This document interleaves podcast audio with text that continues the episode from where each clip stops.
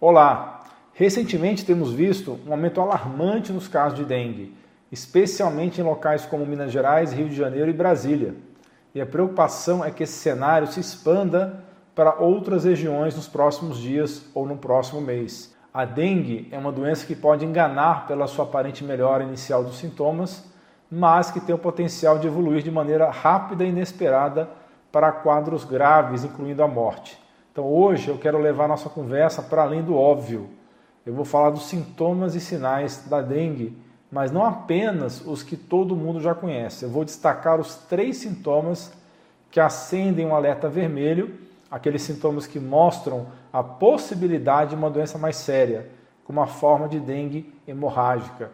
E há um sintoma em particular que é crucial observar, mesmo que você esteja se sentindo bem e seguindo o tratamento à risca. Esse vídeo é apenas o começo de uma conversa maior. Eu vou dividir esse assunto em duas partes. Hoje vamos falar dos sintomas e no próximo vídeo vamos explorar a prevenção e tratamentos. Lembre-se, porém, que ao primeiro sinal da doença, o caminho é direto para o médico. Pessoal, a dengue é uma realidade todos os anos, mas muitas vezes passa despercebido. Acontece que sua epidemia, com o aumento dos casos, geralmente é cíclico, batendo a nossa porta a cada três ou quatro anos, provocando surtos que nos colocam em alerta. O que ainda é mais alarmante é que cerca de 80% dos criadouros do mosquito estão mais perto do que imaginamos, dentro de nossas casas, nos nossos locais de trabalho ou na vizinhança. Isso significa que o combate à dengue começa com ações bem próximas a nós eliminando esses criadouros e fazendo nossa parte para evitar a proliferação desses mosquitos. Mas, infelizmente, o Brasil é um país onde o clima favorece o aparecimento da doença e, mesmo fazendo a nossa parte, podemos ainda ter que enfrentar a doença. O mosquito da dengue tem os seus esconderijos e preferências. Eles tendem a ficar mais ativos e a picar principalmente durante o amanhecer e o entardecer, momentos do dia em que as temperaturas estão mais amenas. Contudo, isso não significa que não possam picar em outros horários, especialmente dentro de casas ou em áreas sombreadas, onde o clima se mantém ideal para eles durante todo o dia. Se você já se perguntou o que acontece depois que o mosquito da dengue te pica, você não está sozinho. Essa é uma dúvida comum, extremamente relevante. Quando somos picados pela fêmea do mosquito Aedes aegypti, o responsável pela transmissão da dengue, inicia-se um período conhecido como incubação do vírus, que é o tempo entre a picada e o aparecimento dos primeiros sintomas da doença. Geralmente, esse período de incubação ele vai variar de 4 a 10 dias e durante esse tempo o vírus está se multiplicando dentro do seu corpo, mas você ainda não sente nada. É uma fase silenciosa, mas crucial, pois é quando o vírus está preparando o terreno para manifestar a doença. A febre é o primeiro sinal de alerta, surgindo repentinamente e alcançando patamares elevados, muitas vezes ultrapassando os 39 graus Celsius. E essa febre não é uma simples elevação da temperatura, ela é acompanhada de uma sensação de calor intenso, calafrio, um mal-estar profundo que afeta cada parte do corpo. A dor de cabeça é outro sintoma marcante da dengue, descrita não apenas como uma dor comum, mas com uma pressão intensa que parece espremer o interior dos olhos. É uma dor que pulsa, que se intensifica com o movimento e com a luz. As dores musculares e nas articulações podem ser tão severas, tão intensas e acompanhadas de uma fadiga extrema, uma sensação de exaustão que não é aliviada por descanso ou sono. A pessoa sente-se drenada de energia, lutando para realizar até as tarefas mais básicas, mais banais. Os sintomas intestinais, como náuseas e vômitos, adicionam outra camada de desconforto, impactando a capacidade de se alimentar e manter-se hidratado. Em alguns casos, a doença pode provocar dores abdominais e, embora menos comum, pode estar diarreia também. A erupção cutânea, que pode aparecer após alguns dias de febre, é caracterizada por manchas vermelhas que podem cobrir grandes áreas do corpo. Esta hash, esse vermelhão, não é apenas um sinal visual da doença. Ela pode causar coceira e desconforto, contribuindo para a sensação de mal-estar. Pessoal, é crucial entender que a dengue pode afetar as pessoas de maneiras diferentes. Enquanto alguns podem experimentar todos os sintomas de forma intensa, outros podem ter uma versão mais branda da doença. Inclusive, algumas pessoas podem ser assintomáticas. Independentemente da intensidade, a dengue exige atenção médica para evitar complicações, especialmente porque, em alguns casos, os sintomas podem evoluir para uma forma mais grave da doença. Pessoal, existem quatro tipos distintos do vírus da dengue circulando no Brasil, conhecidos como sorotipos de 1 a 4.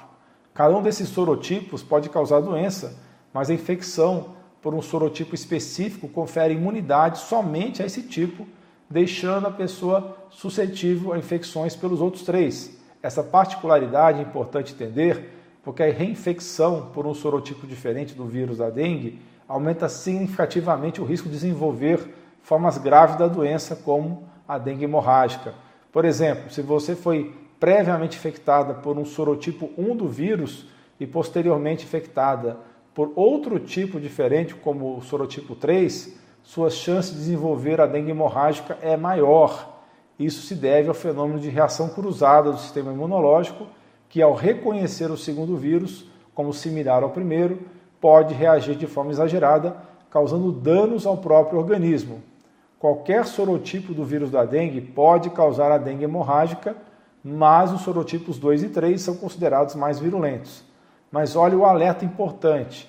Um estudo conduzido pela Fiocruz em Recife mostrou que 52% dos pacientes que desenvolveram a dengue hemorrágica estavam sendo infectados pela primeira vez. Então, esses dados indicam que, embora a reinfecção aumente muito o risco da forma grave, a primeira infecção pelo vírus da dengue também pode resultar em dengue hemorrágica, desafiando a percepção anterior que apenas reinfecções seriam de alto risco. A transição de uma dengue clássica para formas mais severas da doença acontece quando o corpo enfrenta um estado crítico, que é marcado por uma queda acentuada de pressão arterial. Esse choque, causado pela dificuldade do sangue em fluir de forma adequada, impede a circulação eficaz e, como resultado, órgãos vitais como coração, pulmões, rins e fígado lutam para funcionar sem o oxigênio chegando e nutrientes necessários, correndo risco da falência múltipla de órgãos. Além disso, um aspecto alarmante dessa evolução da doença é o impacto no fígado. Embora a maioria das pessoas com dengue possa experimentar um comprometimento leve e temporário desse órgão, para alguns, especialmente aqueles com histórico de problemas hepáticos, a situação pode se agravar. Pessoas com fígado já sobrecarregado, seja por consumo excessivo de álcool, esteatose, que é o acúmulo de gordura no fígado, ou outras condições, enfrentam um risco maior de desenvolver complicações sérias. E olha o problema maior ainda, amigos. A dengue pode exigir, em caso de febre e dor, o uso de medicação. No entanto, é vital escolher esses medicamentos com cuidado. O paracetamol, que é comumente utilizado para tratar febre e dor, pode, de forma paradoxal, agravar o quadro em pessoas com dengue ao sobrecarregar ainda mais o fígado.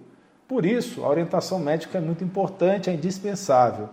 Em situações onde medicamentos antitérmicos ou analgésicos se fazem necessários, eu indico a dipirona como uma alternativa mais segura, enquanto que medicamentos como aspirina, o AS, o ácido acetilsalicílico, são todos três termos para o mesmo produto, devem ser evitados devido ao risco de agravamento de quadros hemorrágicos. Então, evite o paracetamol em caso de dengue, converse com seu médico a respeito. Muitas vezes, após passarmos pelos primeiros dias difíceis dessa doença e a febre começa a diminuir, especialmente após o quinto dia da doença, podemos pensar que o pior já passou, mas é exatamente nesse momento que precisamos estar mais atentos a certos sinais de alerta que não podemos de maneira alguma ignorar.